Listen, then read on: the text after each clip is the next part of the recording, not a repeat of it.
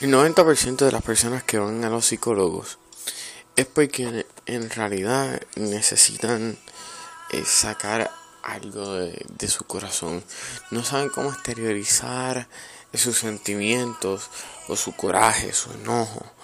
Eh, y, y pues necesitan una persona que las escuche, necesitan una persona que, que esté ahí para ellos, que en realidad ellos eh, confíen en esa persona.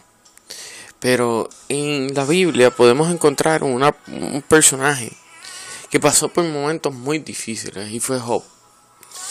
Y Job en un momento dado eh, dice en Job 7:11, no puedo evitar hablar, debo expresar mi angustia, mi alma llena de amargura debe quejarse tenemos la, la, la idea errónea de que nosotros debemos de ir delante de Dios y Dios Todopoderoso, Señor de señores, el Rey de reyes, tú que mereces toda gloria y toda honra, eh, te exalto y con este protocolo de sí debemos de adorarle, sí debemos de exaltarle, no, no me malinterprete.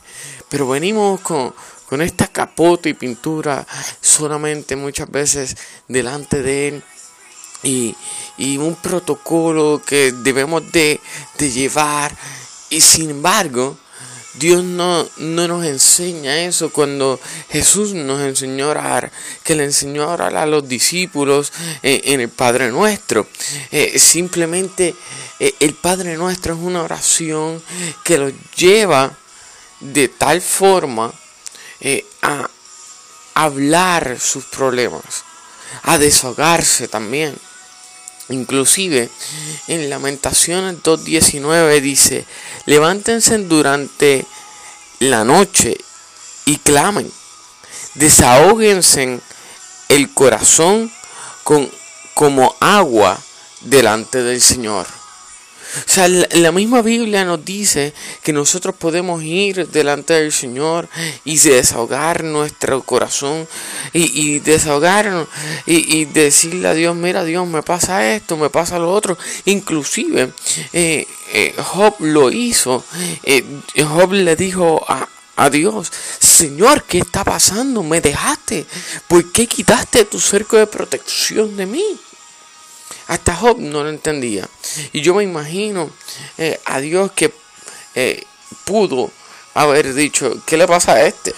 Como que yo saqué, mire, y, y mandarle un rayo y quemarlo en el mismo momento, pero sin embargo no lo hizo. Porque Dios entiende tu coraje. Dios entiende tu situación, Dios entiende tu frustración, Dios entiende que estás pasando por momentos muy difíciles. Eso Dios lo entiende. Pero eso, eso que estás pasando, es parte de nuestras vidas. Es parte de lo que Dios utilizará más adelante para transformarte. Y mirarás atrás en un momento dado y dirás, wow, por este momento que pasé y mira la bendición que tuve. A fin de que se cumpla lo que dice en Colosenses 1.10. Dice, entonces la forma en que vivan siempre honrará y agradará al Señor. Y sus vidas producirán toda clase de buen fruto. Mientras tanto, irán creciendo a medida que aprendan a conocer a Dios más y más. Cuando nosotros aprendamos a confiar plenamente en Dios, a ir delante de la presencia de Dios y decirle, Señor, estas son las cosas que me pasan, Señor, perdóname, pero me siento con coraje, estoy indignado. Dios no te va a rechazar por esto. Al contrario, eh, you are building up your relationship with God. Eh, eh, estás incrementando tu relación con Dios, estás abriendo una puerta de confianza hacia Dios. Y ahí mismo en Colosenses dice, entonces la forma en que viva siempre honrará y agradará al Señor y su vida producirá toda clase de buen fruto. Si tú quieres comenzar a darle un buen fruto, comienza en tu vida, comienza en tu intimidad con Dios, comienza en eso que tienes que entregarle a Dios. No este protocolo de que Señor, no, de, de esta máscara delante de Dios, no. Señor, aquí estoy.